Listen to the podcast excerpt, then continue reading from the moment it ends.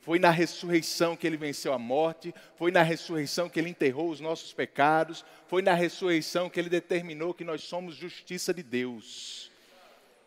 Ele ressuscitou, nós servimos a um Deus vivo, você crê nisso? Não servimos a imagens, não servimos a Deus, um Deus que morreu ou que passou um tempo nessa terra, não existe mais, o nosso vive e vai voltar para nos buscar. Amém? Que bênção, irmãos. Nós estamos falando nesse mês, o tema da vez é trabalho e prosperidade. Nós vamos falar sobre isso essa noite. Amém? Jesus, a Bíblia diz em Isaías 53 que ele viu o penoso trabalho da sua alma, mas se alegrou.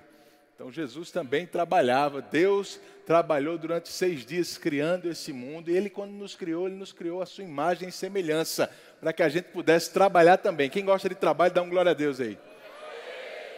Eu acredito que o seu glória a Deus pode aumentar daqui para o fim da noite. Amém? Glória a Deus. Eu aconselho você a procurar as outras ministrações dessa série, irmãos, nos outros cultos, inclusive na escola dominical. Hoje pela manhã tivemos uma ministração muito boa do irmão Gustavo, do Negócio Secreto, que falou agora há pouco. E Gustavo disse uma frase que eu queria começar por ela. Ele falou algo assim: Olha, prosperidade não é algo que a gente precisa procurar. A gente não fica procurando ou buscando prosperidade, a gente busca os alicerces que vão levar a gente a desfrutar da prosperidade. Amém? Porque eu e você já somos prósperos. Diga, eu sou próspero. Nós somos prósperos. Faz parte da nossa natureza. Nós fomos criados em imagem e semelhança de um Deus que é próspero, um Deus generoso, um Deus que trabalha, um Deus que desfruta de todas as coisas. Mas, irmãos, nós precisamos aprender quais são os princípios que a palavra nos dá para desfrutar dessa prosperidade. Amém? É como a caixa d'água da sua casa. Se a caixa d'água da sua casa tivesse cheia, mas estivesse no chão, tivesse na, no nível do chão, sabe, provavelmente não teria água chegando na sua torneira. Mas quando você coloca ela no lugar certo, em cima dos fundamentos, dos alicerces certos, na altura correta, aquilo ali vai gerar a pressão certa para chegar o suprimento de água até a sua torneira, até o seu chuveiro. Não adianta a gente ser próspero e não andar nos princípios de prosperidade que a palavra nos diz, porque a gente não vai desfrutar de algo que nós já temos. Amém? Nós somos prósperos sim. Prosperidade não tem a ver com o que você tem, tem a ver com quem você é. Não é o que você tem que determina a tua prosperidade, é quem você é. Quem você é em Cristo. Somos prósperos, irmãos. Ela começa com uma mentalidade correta, entender corretamente. A Bíblia fala muito sobre é, é, cultivarmos uma mentalidade correta em todas as áreas. Romanos capítulo 12, você conhece muito bem esse texto, no versículo 2, diz para a gente ser transformado pela renovação da nossa mente. Eu queria ler esse versículo com você na versão ampliada. Romanos 12, 2, na versão ampliada. Acredito que o pessoal da mídia vai me ajudar aí também. Diz assim: Não estejam conformados com este mundo ou este século moldados após ele e adaptados a seus costumes exteriores superficiais, mas sejam transformados, mudados pela inteira renovação de sua mente, por seus novos ideais e a sua nova atitude, para que vocês possam provar por si mesmos qual é a boa e aceitável e perfeita vontade de Deus Sim, qual é de fato a coisa que é boa e aceitável e perfeita aos olhos dele para vocês. Amém? Transformar a nossa maneira de pensar. Na verdade, sermos transformados ao mudar, ao renovar a nossa maneira de pensar. E eu e você precisamos nos ver como pessoas prósperas, porque foi isso que Jesus conquistou na cruz para a gente também. Ele conquistou o perdão dos pecados, ele conquistou saúde, ele conquistou prosperidade também para mim e para você, irmãos. E tão certo quanto você confia que você é perdoado, você tem que entender e crer que você é próspero é algo na sua natureza, é algo que está dentro de você, o potencial para usufruir disso está dentro de você, mas nós precisamos entender nossa vida dessa forma, nós precisamos nos ver dessa forma. Lá em 3 João, capítulo 1, só tem um capítulo, no versículo 2, também na ampliada, diz assim: Amado, eu oro para que você possa prosperar de todas as maneiras e que o seu corpo possa manter-se bem, assim como eu sei que a sua alma mantém-se bem e prospera. João diz: Eu oro para que você esteja próspero por fora, como você é próspero por dentro. Para que você desfrute por fora daquilo que você já tem por dentro. Amém?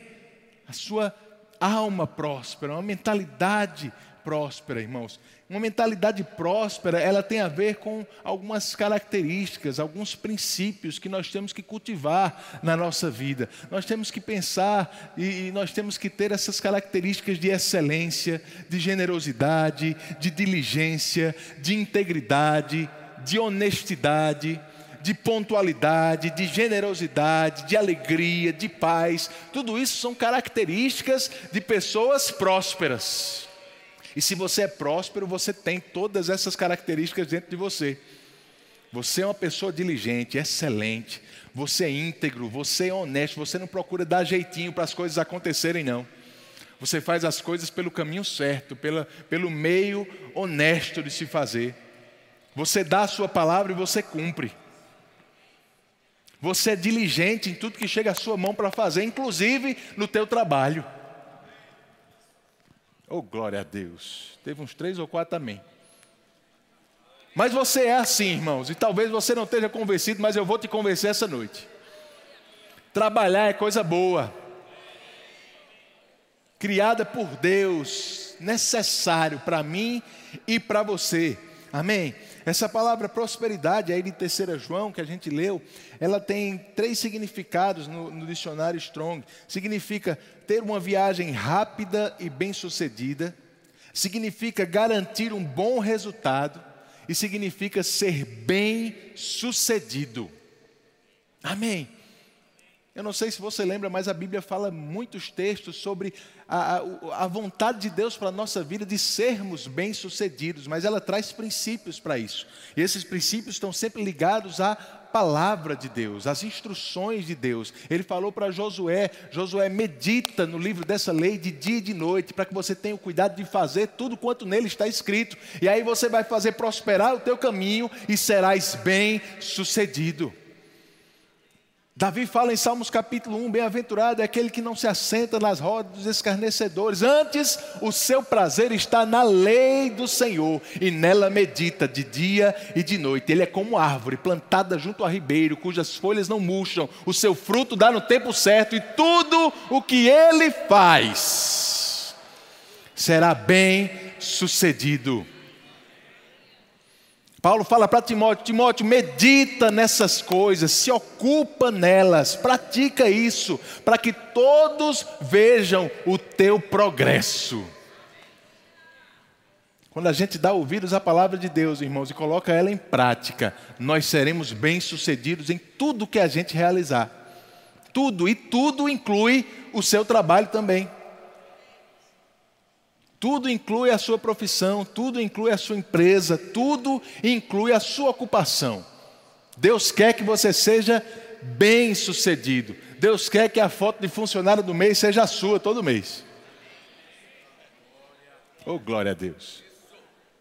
Deus quer que a sua empresa vá de bem a melhor sempre. Que se destaque, que você, como profissional, se destaque em tudo que você faz. Mas a gente precisa entender que a Bíblia nos estimula a trabalhar. Porque tem gente, irmãos, que acha e tem a ideia de que o trabalho veio com o pecado. Eu não sei se você já ouviu gente falando isso, mas eu já. Já ouvi pessoas que acham que o homem, se não tivesse pecado, a gente não ia precisar trabalhar. Olha só, achando que Adão foi criado para viver de férias eternamente. Pelo contrário, irmãos, a Bíblia nos estimula muito a trabalharmos. Lá em 2 Tessalonicenses 3, por exemplo, Paulo nos estimula a gente nem ficar perto de gente ociosa. Pergunta para quem está do seu lado: você gosta de trabalhar? Se ele disser que não, afaste aí um pouquinho dele.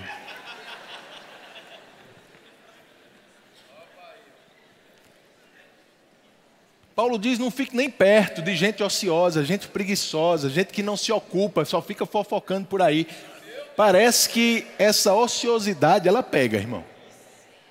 Essa preguiça de trabalhar parece que pega. Tenha cuidado com quem você anda.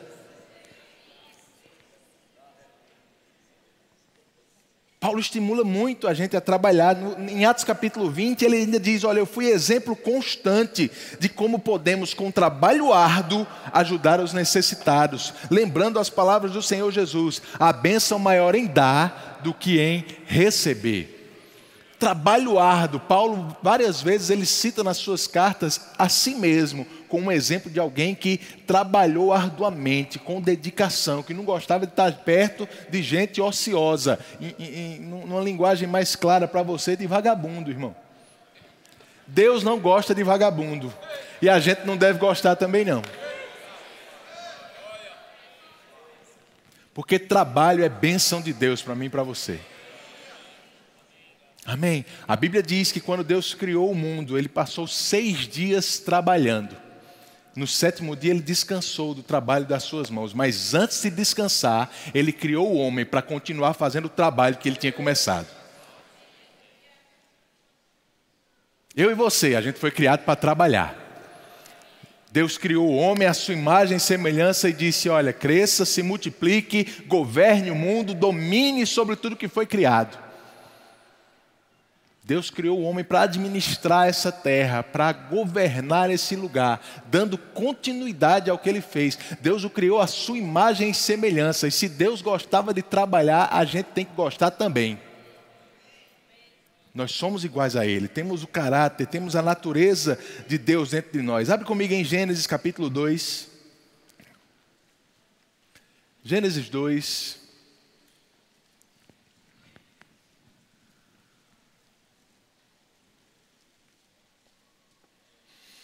Versículo 5 diz assim: Nenhuma planta silvestre, Gênesis capítulo 2, versículo 5. Nenhuma planta silvestre, nem grãos haviam brotado da terra, pois o Senhor Deus ainda não tinha mandado chuva para regar a terra e não havia quem a cultivasse. Então não tinha plantado, não tinha brotado nada, porque nem Deus tinha mandado a chuva, nem havia ninguém para cultivar a terra. Mas aí Deus criou o homem. E quando Deus criou o homem, no versículo 15, ele diz: O Senhor Deus colocou o homem no jardim do Éden para cultivá-lo e tomar conta dele. Isso é trabalho, irmãos. E isso aí é antes do pecado. Só para ficar mais claro para você. Trabalho não é maldição do pecado, irmãos. Trabalho é bênção de Deus. É projeto de Deus para mim e para você trabalhar. Amém? Mas o que acontece? O homem peca. No capítulo 3, você vê a, a, narração disso: o homem peca e por causa do pecado, eu queria que você fosse para lá, capítulo 3, versículo 17. Gênesis 3, 17. Diz assim: E ao homem ele disse: Uma vez que você deu ouvidos à sua mulher, a sua mulher e comeu da árvore cujo fruto ordenei que não comesse, Maldita é a terra por sua causa. Por toda a vida terá muito trabalho para tirar da terra o seu sustento. Ela produzirá espinhos e ervas daninhas, mas você comerá de seus frutos e grãos. Com o suor do rosto você obterá alimento, até que volte à terra da qual foi formado, pois você foi feito do pó e ao pó voltará. Então, o que acontece quando o homem peca? Não é o, o, o, trabalho que é a novidade agora. O trabalho o homem já tinha. Mas agora Deus diz: olha, por causa do pecado, você vai ter um trabalho mais árduo. A terra foi amaldiçoada por sua causa. E agora, o trabalho que você tinha, que era um trabalho tranquilo, leve, ele agora vai ter inimigos se levantando contra você. Porque o pecado, ele gera inimigos para o homem. O maior deles é a morte que a Bíblia diz que é o último inimigo a ser vencido. Se é o último, é porque foram gerados outros. E Deus traz aqui esses alguns exemplos disso. Ele diz: olha, vão haver espinhos, vão haver ervas daninhas quando você estiver cultivando a terra. Eu acredito, irmãos, que outros inimigos vão, vão, foram surgindo como consequência do pecado, não só no mundo natural, mas também na carne humana que é ligada a esse pecado. E, e, e, sabe, preguiça, carnalidade, desonestidade, tudo isso são obras da carne que a Bíblia diz que vão ser inimigas de um trabalho bem sucedido. Mas a notícia boa, irmãos, é que quando Jesus morreu e ressuscitou, Ele nos deu capacidade de vencer cada um desses inimigos também. Ele nos deu capacidade de trabalharmos como Adão trabalhava, mas com autoridade sobre qualquer inimigo que o pecado pode levantar contra nós. Ele te deu capacidade para ter instruções diretas de Deus no seu trabalho. Você já pensou que o crente, ele leva uma vantagem grande demais em relação a outras pessoas no emprego que ele tem? Porque, irmãos, a gente tem uma coisa dentro de nós que os outros não têm, o Espírito Santo. E quando os outros não sabem o que fazer, eles têm que procurar no Google. Mas quando a gente não sabe o que fazer, a gente pode orar ao Espírito Santo. E ele nos dá direção. Sermos guiados quando a gente chega num beco sem saída, quando a gente está com um desafio no nosso trabalho, quando a gente está com algum, algum empecilho que se levanta e a gente não sabe o que fazer, Deus quer te dar estratégias, Deus quer te dar soluções que, ele, que, que ninguém teve até agora, Deus quer te dar ideias que outras pessoas não tiveram, irmãos, e tudo isso está disponível para mim e para você. Como crentes, a gente tem a fé do nosso lado para a gente confessar e ver as circunstâncias mudando. Como crentes, a gente tem as manifestações do Espírito até para nos avisar sobre as coisas que ainda vão acontecer, se for o caso. A gente tem vantagem demais, irmão. Para vencer cada inimigo que o pecado pode ter trazido pra, contra o nosso trabalho, Deus nos deu vantagens muito maiores do que essa. Para você ser bem sucedido, para você ser um sucesso em tudo o o que você faz. Mas o que é que a gente precisa? Dar ouvidos ao Senhor, dar ouvidos à Sua palavra. Entender, irmãos, que o trabalho não é um castigo de Deus para a gente, é bênção, é um meio, é um princípio, é um dos alicerces para a gente levantar aquela caixa d'água e desfrutar da prosperidade que a gente já tem. Amém? Trabalhar é bênção de Deus. Eu gostaria que você tentar sair com essa mentalidade hoje, irmão, e amanhã você levantasse animado para trabalhar. Sabia que tem gente aqui que faz muitos anos que não levanta animado para trabalhar? Animado para um dia diferente, para um dia de produção, de trabalho, um dia produtivo.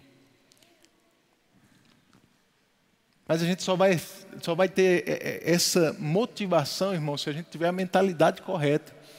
Eu vi alguém, eu comentei sobre isso hoje de manhã, mas eu vi alguém falando que é, é, hoje, quando a gente está na rotina, geralmente a gente se levanta meio com preguiça, né? A gente tá, a gente sabe o que vai acontecer, sabe o que vai fazer, então a gente não tem aquele ânimo todo para sair de casa, levantar às vezes. Aí ele pensava, quando a gente era menor, quando a gente era criança, que estava de férias, era diferente, né? Por mais que no, no, dia de escola a gente tinha preguiça de levantar, de férias a gente era o primeiro a acordar dentro de casa.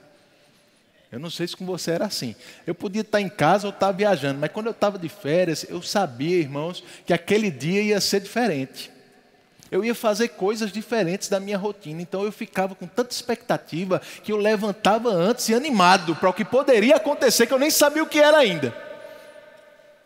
Sabe, irmãos, quando a gente entende as ferramentas que estão ao nosso dispor, quando a gente entende o favor de Deus na nossa vida, mesmo levantando para ir para o mesmo lugar, fazer as mesmas coisas, a gente vai levantar com uma expectativa diferente. Hoje o dia vai ser diferente. Hoje eu vou alcançar metas que eu não alcancei. Hoje eu vou ter ideias que eu não tive. Hoje o Senhor vai me dar solução. Hoje o Senhor vai trazer pessoas diferentes. Vai ser um dia diferente.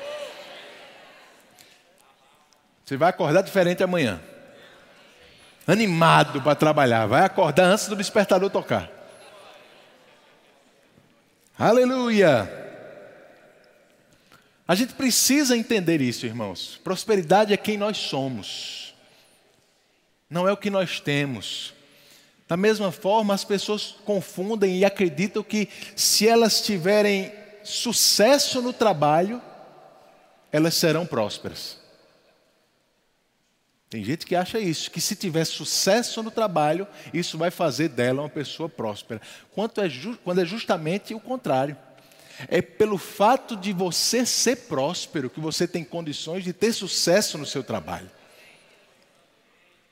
A gente precisa entender, lá, lá em Gênesis, capítulo 39, eu queria que você abrisse lá, Gênesis 39, falando sobre José. Gênesis 39, versículo 2, diz assim: O Senhor estava com José, por isso ele era bem sucedido em tudo o que fazia. Oh glória!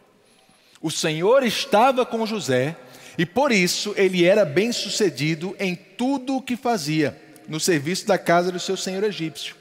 Potifar percebeu que o Senhor estava com José e lhe dava sucesso em tudo que ele fazia.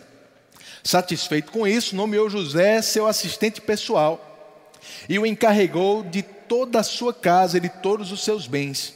A partir do dia em que José foi encarregado de toda a casa e de todas as propriedades de Potifar, o Senhor começou a abençoar a casa do egípcio por causa de José. Tudo corria bem na casa e as plantações e os animais prosperavam. Assim, Potifar entregou tudo que possuía aos cuidados de José e, tendo como administrador, não se preocupava com nada, exceto com o que iria comer. Olha isso, irmãos, e a gente está falando em alguém na antiga aliança. Mas a Bíblia diz que o Senhor estava com José, e porque o Senhor estava com José, tudo que ele fazia dava certo. O que é isso? Prosperidade. Ser bem-sucedido, prosperidade. Porque o Senhor está comigo, está com você. Tudo que a gente fizer deve ser bem-sucedido. Amém. E o que é que vai acontecer? Assim como Potifar, as pessoas vão perceber isso em você. Teu patrão vai perceber isso em você, os teus clientes vão perceber isso em você. Vão perceber que com você a coisa é diferente, com você tem um toque que parece mágico. Mas você sabe, é prosperidade o nome disso. É a mão do Senhor sobre a nossa vida. É a direção do Senhor, é a unção sobre a nossa vida, nos guiando, nos ensinando, nos instruindo em tudo. E você vai começar a se destacar você vai começar a se destacar no que você faz, na sua profissão, no seu ramo. Você vai ser melhor do que os outros. Não por causa do que você faz, irmãos, mas por causa do que ele fez por você. É de quem você é. Você entende, mas a gente precisa primeiro cultivar essa consciência na nossa vida. O Senhor está conosco, somos prósperos, e por causa disso, onde eu colocar a mão, vai prosperar também. A Bíblia diz: desde o dia em que José assumiu a administração da casa de Potifar, desde esse dia, tudo começou a dar certo lá.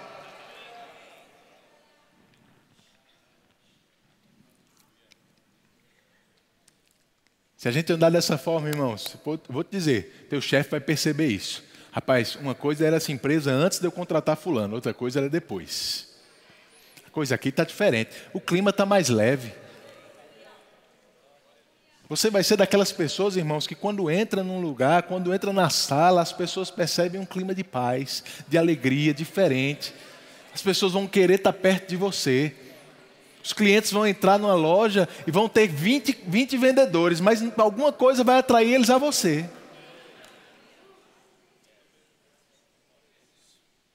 Aleluia! Porque você é próspero. Amém. Porque somos prósperos, o que a gente faz vai ser bem sucedido. Não é o contrário, irmãos. Não é porque a gente está fazendo algo bem sucedido que a gente vai ser próspero. Não podemos inverter os valores de Deus na nossa vida.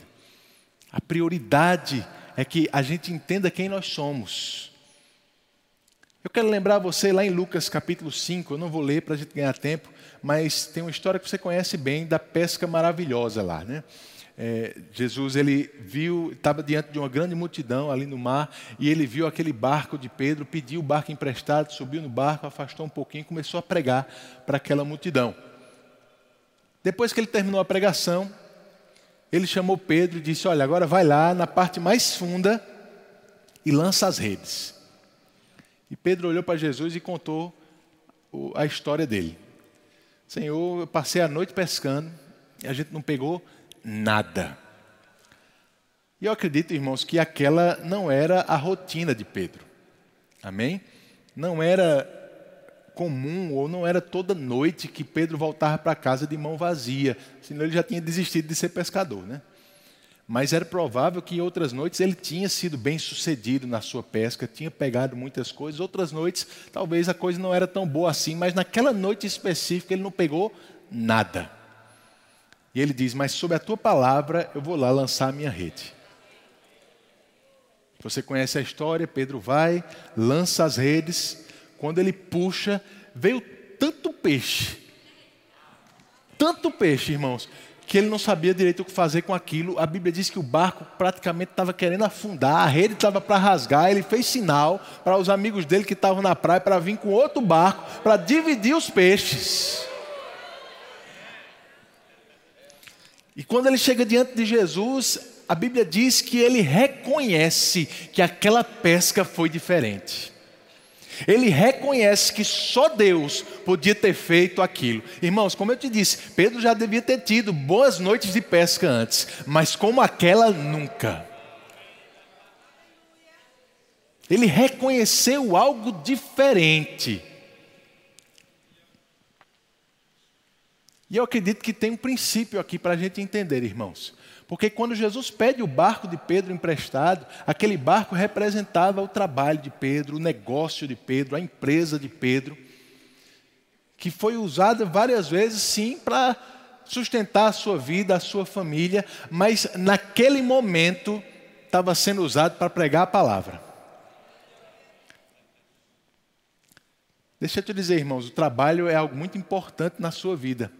Deus colocou ele para você mesmo, Deus te, Deus te criou para isso também, mas a nossa tarefa número um aqui nessa terra é sermos divulgadores da palavra de Deus, do reino de Deus.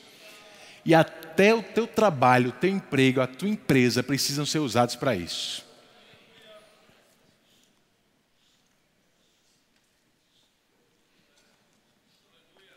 Eu li uma frase de A.W. Tozer essa semana que ele diz: Olha, não é o que você faz que, de, que determina se o teu emprego é sagrado ou é profano.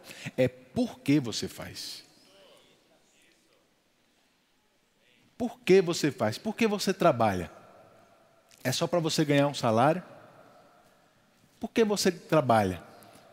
Qual é a finalidade de você estar tá indo para a tua empresa todos os dias?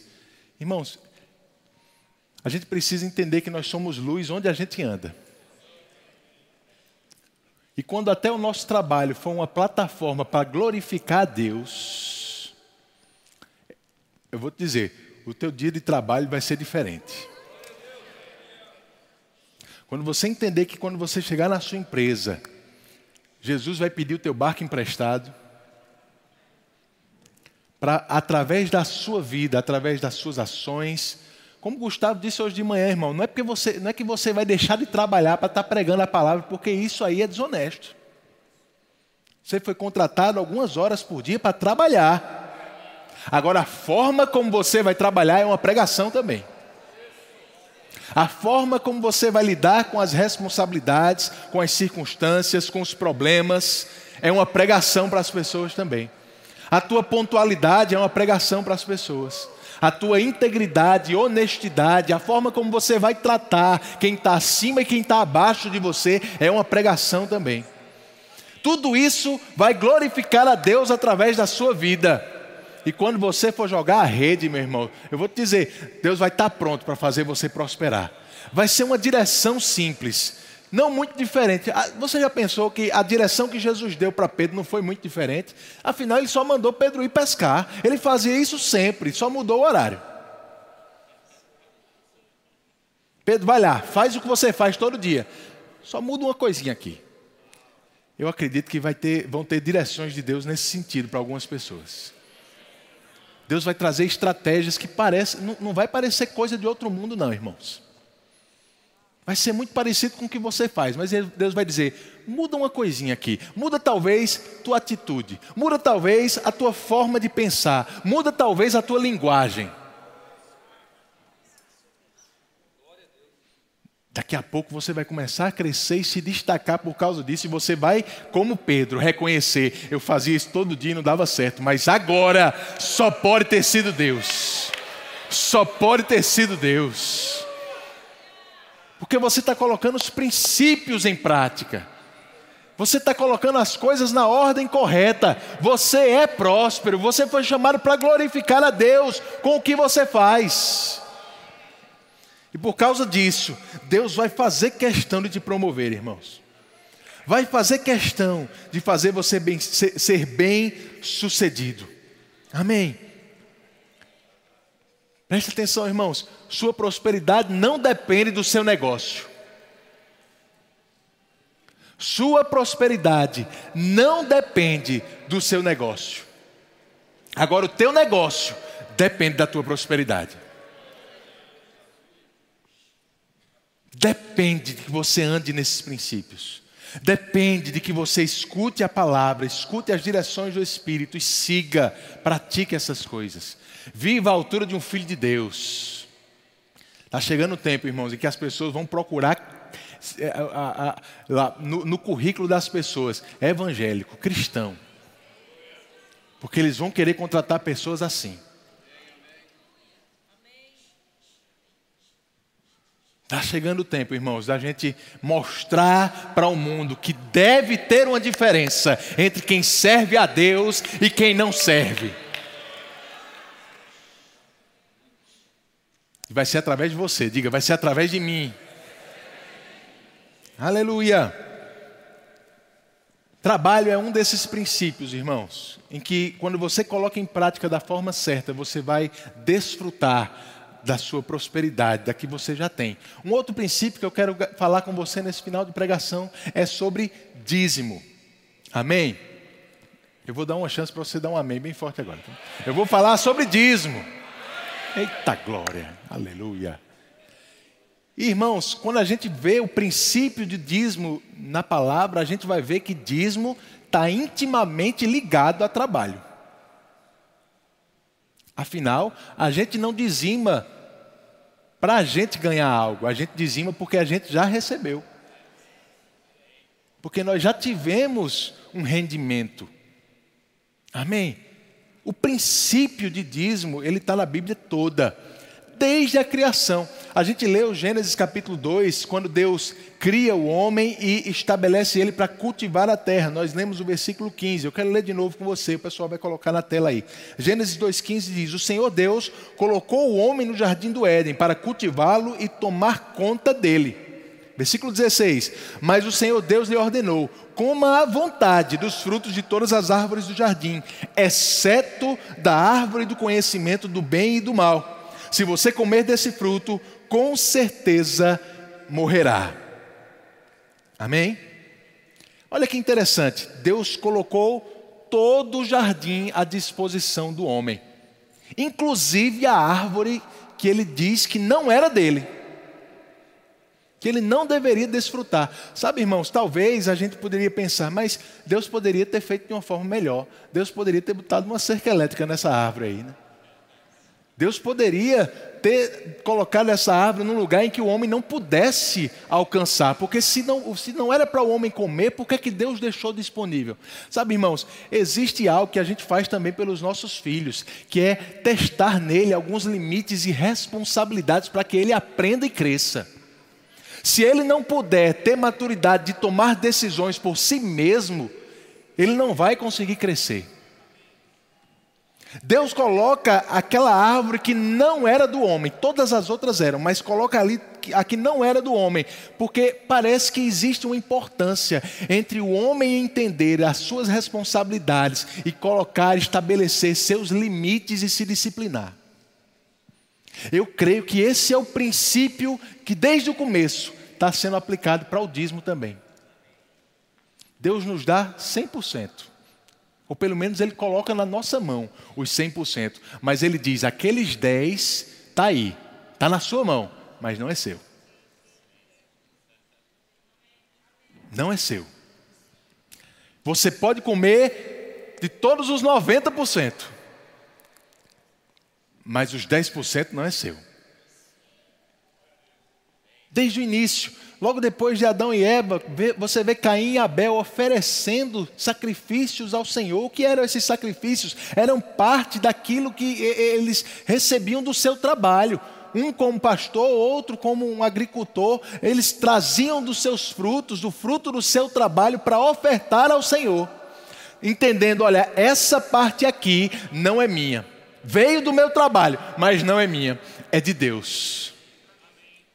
E naquele tempo, irmãos, eles, eles pegavam isso para tocar fogo.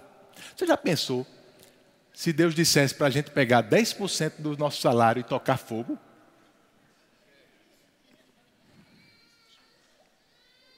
Em oferta ao Senhor. Meu Deus do céu. Mas eles faziam naquela época. Pegavam, ou pelo menos Abel pegou das primícias, o melhor que ele tinha e ofertou ao Senhor. Matou, irmãos. Ninguém ia desfrutar, era de Deus. Se não era dele, então não era de mais ninguém. Era de Deus. E aí a gente vê ainda Abraão dizimando com Melquisedeque, lá em, Gênesis capítulo 14. A gente vê Jacó fazendo um voto ao Senhor, dizendo que traria dízimo de todas as coisas. A gente vê no Velho Testamento o Senhor trazendo clareza ou, ou, ou disciplinando de forma mais clara o dízimo durante a época da lei. Mas o princípio está desde Gênesis, irmãos. Deus mostrando, olha, eu te dou tudo, mas para que você cresça, eu quero que você entenda que uma parte você precisa separar para mim.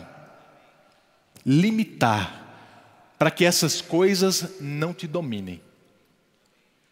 Porque eu acredito, irmãos, que o princípio do dízimo é para nos ensinar a não sermos dominados pelo dinheiro. Mostrar primeiro para nós mesmos que não é o dinheiro que é a nossa fonte. Não é o dinheiro que nos sustenta. Se você não tem controle sobre 10% do que você tem, você não vai ter controle também sobre os 100%. Eles vão controlar você.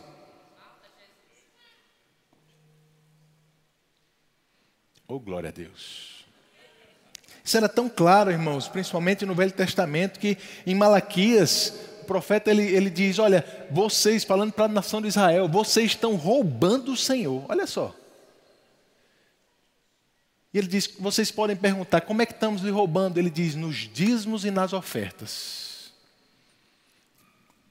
Porque quando a gente não dá a Deus a parte dele, a gente está ficando com algo que não é nosso. E o nome disso ainda é roubar. Amém? No Velho Testamento, na lei, a gente vê muita clareza, irmãos, acerca do, da destinação dos dízimos. Não, não foi a lei que inaugurou o princípio do dízimo, mas ela trouxe mais clareza para a gente. A ponto de Deus dizer: olha, vocês vão trazer dízimo de tudo que vocês têm de rendimento para a casa do tesouro, para o templo para que isso sirva de mantimento para o templo. Lá em Malaquias fala isso também, nesse texto que eu citei há pouco. O dízimo, até hoje, é mantimento para o templo, para o lugar onde nós congregamos aqui, mantimento para os ministros também. Jesus, ele não voltou atrás com o princípio de dízimo. Lá em Mateus 23, falando sobre dízimo, ele exorta aos fariseus, ele diz: Olha, vocês dão dízimo de tudo, mas estão esquecendo de outros princípios também, de justiça, de misericórdia, de fé. Eu digo uma coisa: continuem dando dízimo, mas também prestando atenção nessas outras coisas. Veja que o dízimo não faz parte daqueles outros, daquelas outras leis que Jesus tinha dito: Olha, ouviu que disseram isso, eu digo outra coisa. Jesus tinha autoridade para mudar isso, irmãos. Jesus tinha autoridade para fazer diferente ou até para acabar com o dízimo, mas ele não fez isso. Ele, pelo contrário, disse aos fariseus: continuem, continuem fazendo isso, mas sem esquecer da justiça, da misericórdia e da fé também. Está lá em Mateus 23, 23. E quando a gente vai para Paulo, as cartas de Paulo, a gente vê claramente que os princípios do dízimo continuavam valendo para a igreja. Em 1 Coríntios capítulo 9, eu vou ler com você esse texto, para que a gente possa entender o que Paulo está dizendo aqui. 1 Coríntios 9, abre lá, versículo 4. Paulo está trazendo os princípios que foram estabelecidos no Velho Testamento, mas para dentro da igreja ainda. Ele diz: Acaso não temos o direito de receber comida e bebida por nosso trabalho? Ou temos o direito de levar conosco uma esposa crente, como fazem os outros apóstolos e como fazem os irmãos do Senhor e Pedro? Ou será que só Barnabé e eu precisamos trabalhar para nos sustentarmos? Que soldado precisa pagar pelas suas próprias despesas? Que agricultor planta uma videira e não tem direito de comer de seus frutos? Que pastor cuida de um rebanho e não não tem permissão de tomar de seu leite? Será que expresso apenas uma opinião humana ou a lei diz o mesmo? Pois está escrito na lei de Moisés: Não amordassem o boi para impedir que ele coma enquanto trilha os cereais. Deus estava pensando apenas nos bois quando disse isso? Será que na verdade não estava se referindo a nós? Sim, essas palavras foram escritas a nosso respeito, e portanto, quem ara e quem trilha o cereal deve ter a esperança de receber uma parte da colheita. Se plantamos sementes espirituais entre vocês, não temos direito a uma colheita material que é que Paulo estava falando aqui para os coríntios? Ele estava falando da sua situação junto com Barnabé. Ele optou com Barnabé trabalhar para não ser sustentado por aquela igreja especificamente, mas a gente sabe por outras cartas que outras igrejas ajudavam no sustento de Paulo. Mas aquela igreja específica precisava de uma lição diferente. Mas Paulo está trazendo: olha, nós como ministros temos o direito de receber bens materiais se estamos plantando coisas espirituais. Irmãos, eu não estou legislando como pastor aqui, não. Eu estou te mostrando que o princípio do dízimo e oferta, sendo um sustento e mantimento para o templo e para o ministério, é ainda parte da nova aliança. Paulo entendia isso a tal ponto de escrever com tanta clareza assim. Lá em 1 Timóteo capítulo 5, ele fala algo bem parecido no versículo 17. Ele diz: Os presbíteros que fazem bem seu trabalho devem receber honra redobrada, especialmente os que se dedicam arduamente à pregação e ao ensino. Pois as escrituras dizem: Não amordace o boi para impedir que ele coma enquanto debulhe os cereais, e também aqueles que trabalham merecem o seu salário. Amém, irmãos? Então Paulo ele repete algumas vezes esse princípio do Antigo Testamento para a Nova Aliança, mostrando que é normal que haja uma contribuição das pessoas para o sustento da igreja e dos ministros. É bíblico isso. Eu estou te falando de uma forma clara isso para que você entenda por que você precisa dizimar. Porque existe uma razão pessoal, mas existe uma razão corporativa também do corpo. Você precisa dizimar, como eu te falei, para entender que não é o dinheiro que te, que te domina, mas é a instrução do Senhor em dar aqueles 10% que não é teu, que faz você mostrar primeiro para você, para o diabo também, irmãos, que não é o dinheiro que te sustenta, não é o dinheiro que é a tua fonte, é o Senhor. Amém. Mas o dízimo que a gente traz hoje, graças a Deus, Deus não mandou a gente tocar fogo. Deus mandou a gente trazer a casa do tesouro para manter esse lugar. Você gosta dessa igreja, irmãos? Olha que coisa maravilhosa. Isso aqui é fruto da tua generosidade. É fruto da tua fidelidade ao Senhor nos dízimos e nas ofertas. Você está sentado numa cadeira confortável porque alguém foi obediente ao Senhor dizimando nesse lugar. Provavelmente você também. Amém. Eu quero te estimular a continuar sendo generoso, querido porque é bíblico o que a gente faz aqui. É bíblico trazer dízimos e ofertas à igreja. É instrução do Senhor, e se a gente não obedece à instrução do Senhor, a gente vai ficar sem poder desfrutar da prosperidade que a gente já tem. Amém? Generosidade. Um pastor americano chamado Gerald Brooks, ele disse que generosidade é quando o teu amor por Deus e pelas pessoas é maior do que o teu amor pelo dinheiro. Quem aqui é generoso? Você não precisa estar apegado ao teu dinheiro, irmãos. O dinheiro não é a tua fonte, ele é apenas uma ferramenta que Deus te usa, que Deus usa para te abençoar. Mas a Bíblia diz que o próprio Deus é quem nos dá força para adquirirmos riquezas.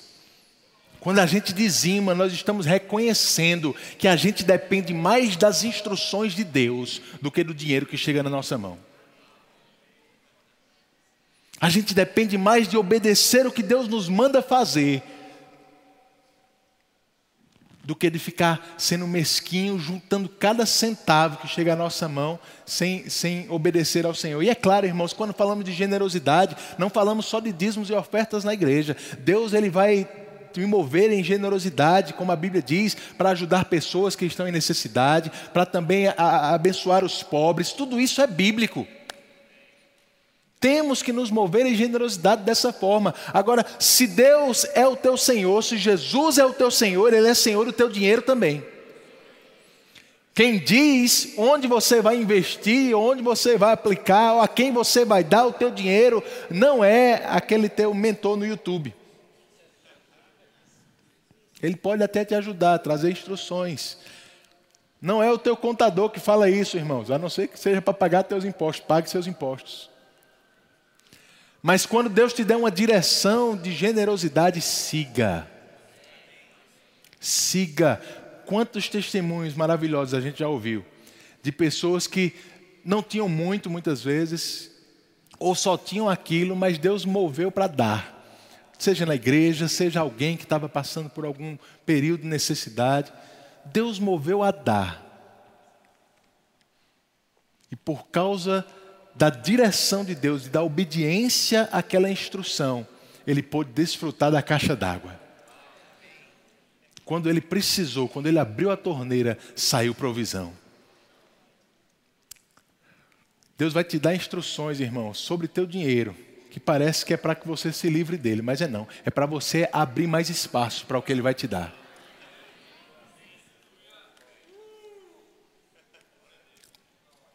Deus só pode abençoar uma mão aberta para receber. Mas a mão aberta para receber, ela está aberta para dar também. Seja generoso. Fique atento com o que Deus te mandar fazer. Amém? Reconheça o Senhor em todos os teus caminhos. Confie nele e não no teu salário. Não é teu contra-cheque no fim do mês que merece a tua confiança. Não é a economia do Brasil ou do mundo que merece a nossa confiança, porque a gente já viu que não dá para depender dessas coisas, não. É muito volátil, oscila muito, mas o Senhor é nosso Jeová Jireh. A provisão dele, irmãos, não falha, chega na hora certa, no momento certo, na quantidade certa, para nos abençoar, mas não só isso, a Bíblia diz que é uma medida recalcada, sacudida, transbordante, que assim como Pedro abençoou aqueles que estavam perto dele, foi tanto peixe que sobrou para quem estava perto. Vai ser assim na sua vida, vai ser assim na sua vida. Tanta provisão que quem estiver perto de você vai ser alcançado também. Você crê nisso, irmãos? Quero te estimular a se manter generoso, trabalhando e dizimando. Eu quis, eu quis, falar hoje sobre esses dois princípios. Haveriam outros para a gente falar sobre prosperidade, mas a gente só tem 40, 50 minutos no culto. Então eu quis trazer esses dois princípios que andam tão juntos, irmãos. Você não dizima pelo salário que você quer ter, você dizima pelo que você ganhou.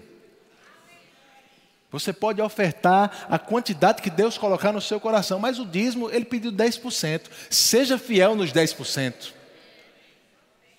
Seja fiel nos 10%, irmãos. Do jeito que Deus tem sido fiel para fazer os 100% chegar à sua mão, seja fiel nos 10%. E eu não estou pregando isso porque a igreja está passando necessidade, não, viu, irmão? Graças a Deus, nós temos um povo muito generoso. Eu sou muito feliz por isso. Mas eu quero ver você continuar crescendo. E claro, se você crescer, a igreja vai crescer também. Amém? Estamos crescendo, temos mais de 30 colaboradores aqui, funcionários, que recebem salário da igreja, do dízimo que você paga. Nossos ministros, nossos missionários dependem daquilo que é dizimado nessa igreja, e graças a Deus temos um povo bem suprido. No campo, pessoas recebendo do que você planta aqui, irmãos, e sendo uma bênção para pessoas lá do outro lado do mundo. Deixa eu te dizer, você não faz ideia do que a tua fidelidade nos dízimos e ofertas tem feito no mundo todo. Além disso, a nossa igreja ainda dá 10%. O dízimo dos nossos dízimos é passado para o Ministério Verbo da Vida. Então pode ter certeza, tudo que o ministério tem feito no mundo todo, uma parte tem culpa sua também nessa história. A sua generosidade está alcançando pessoas lá na Polônia que vieram da Ucrânia nesse momento. A sua generosidade está fazendo obras se levantarem no Japão, na África, na Europa, em tantos lugares nesse mundo, aqui no interior da Paraíba, porque esse é o poder do corpo, irmãos. É você dar 10%, que talvez para você seja um pequeno sacrifício, mas quando junta o seu 10% com o 10% do teu irmão, com o 10% do outro irmão, a gente faz uma obra que só juntos a gente conseguiria fazer. As pessoas perguntam, mas para que uma igreja tão grande? Para que uma igreja tão grande? Irmãos, primeiro, a Bíblia não condena igreja grande, não. Eu não sei se você lembra, mas a de Atos começou com 3 mil pessoas. Passou para 5 mil homens. A gente nem sabe quantas mulheres e crianças tinha. A igreja de Éfeso, os estudiosos dizem que deve ter chegado a ter 20 mil membros. A gente tem chão pela frente ainda. Amém. Mas por quê? Porque quanto mais a gente se junta, mais a gente pode fazer. Quanto mais a gente se junta, mais missionários a gente pode enviar. Quanto mais a gente se junta, mais influência a gente vai ter em Campina Grande, na Paraíba, no Brasil. Você faz parte de uma obra muito grande, querido. E cada centavo que é administrado aqui, que é ofertado nesse lugar, é administrado com, com muita seriedade, por pessoas sérias. Eu não falo só de mim, não. Tem uma grande equipe junto comigo que, que faz isso acontecer. Amém? Estamos crescendo. Temos muitas necessidades aqui na igreja, graças a Deus, porque o desafio é sempre maior. Eu gosto de dizer assim: no McDonald's, a pessoa chega, paga antes de comer, não é assim? Na igreja, a pessoa se alimenta por seis meses, um ano, até criar confiança para começar a dizimar. Então a gente está sempre com mais necessidades do que com, com recursos. Mas o Senhor nos dá sabedoria para administrar e olha o crescimento que a gente já tem. Olha quanta, pessoa, quanta gente boa que chegou no nosso. Irmãos, a gente está com o departamento infantil crescendo tanto. Juliana me disse algo hoje que eu fiquei alegre e preocupado ao mesmo tempo. Ela disse: Ó, você tem falado de segundo culto, de um segundo culto. Talvez a gente precise mesmo fazer um segundo culto, mas antes daqui lotar, porque o departamento infantil já está ficando lotado. Você já pensou? Para cada quatro adultos aqui na nave tem uma criança lá em cima. É muita gente, irmão. É, você, se Deus colocar no seu coração de ser professor do departamento infantil, não endureça o seu coração, irmão. Amém. Disponibilize, não só dos seus recursos, do seu tempo também, para a obra do Senhor. Você é feliz com a sua igreja? Eu sou muito animado com essa igreja, irmão. Eu sou feliz demais com cada membro cada um que tão, tão alegremente, com generosidade, tem dizimado e ofertado. E eu creio, queridos, que a gente precisa ter um coração cada vez mais disponível para isso, porque Jesus está voltando. A gente não tem mais para que estar tá juntando tanto dinheiro, não. A gente precisa aplicar na obra mesmo. Fazer as coisas acontecerem antes que ele volte. Amém. Aleluia! E Deus vai te prosperar muito para isso também. Quanto mais o teu foco estiver na coisa certa, mais os recursos vão chegar para você. A Bíblia diz em 2 Coríntios 9 que Ele nos dá para toda generosidade. Quanto mais generoso você é, mais você vai desfrutar da prosperidade de Deus na sua vida. Amém? Posso orar por você? Feche os teus olhos. Eu queria que você pensasse um pouquinho sobre o seu trabalho, irmãos. Nós temos empresários, nós temos empreendedores, nós temos empregados, nós temos é, é, profissionais liberais aqui, nós temos tantas pessoas diferentes nesse lugar, mas eu tenho certeza que Deus quer abençoar e tocar cada um deles aqui com uma fase nova naquilo que você faz, na sua ocupação, na sua profissão. Eu sei, irmãos, que Deus está nos chamando para se destacar nesse mundo para a gente entrar em áreas na sociedade que ainda não foram tocadas, porque precisamos glorificar a Deus nesses lugares. É necessário ter um crente em cada lugar nesse mundo, glorificando ao Senhor.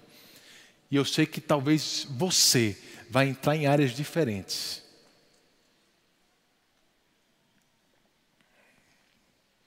Obrigado, Pai. Som do teu coração nesse momento, irmãos. Eu acredito que Deus já está trazendo algumas direções para algumas pessoas.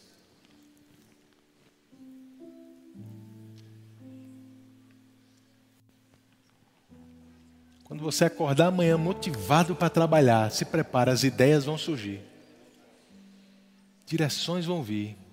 Ajustes, pequenos ajustes Deus vai te dar. Talvez você precise só sorrir um pouco mais. Deus vai te lembrar, você tem a alegria do Senhor dentro de você. Sorria no seu trabalho. As pessoas estão com saudade do seu sorriso. Está todo mundo lá triste, preocupado, cabisbaixo, mas você vai se destacar porque você é o único alegre. É a capacidade de Deus na sua vida, de coisas simples assim, mas também coisas complexas. Eu tenho certeza, ideias maravilhosas, sabedoria de Deus, sobrenatural, vai vir sobre pessoas aqui. Obrigado, Pai. Pessoas na área de educação, em faculdades, em universidades, tendo ideias para pesquisas, para projetos diferentes, para trabalhos nunca antes feitos, mas que vão levar você a se destacar num cenário não só nacional, mas internacional.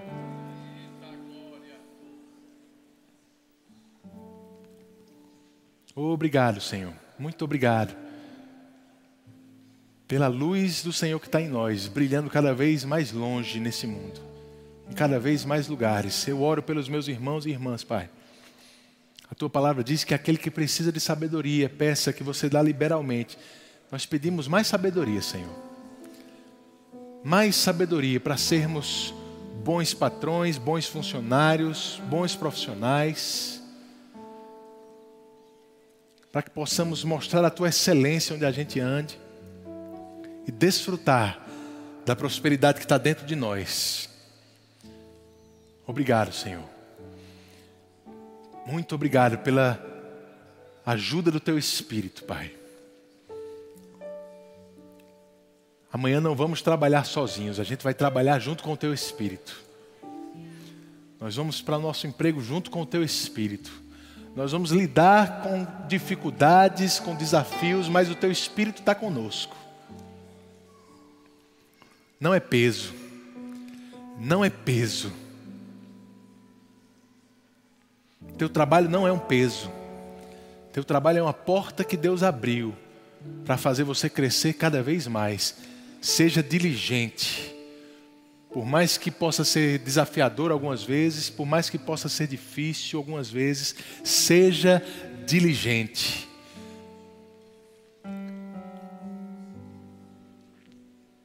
As pessoas vão perceber a prosperidade de Deus na sua vida. Obrigado, Senhor, pela unção do Teu Espírito que nos ensina todas as coisas, nos ensinando a trabalhar de forma melhor Cremos nisso. Em nome de Jesus. Você recebe, irmãos? Aleluia.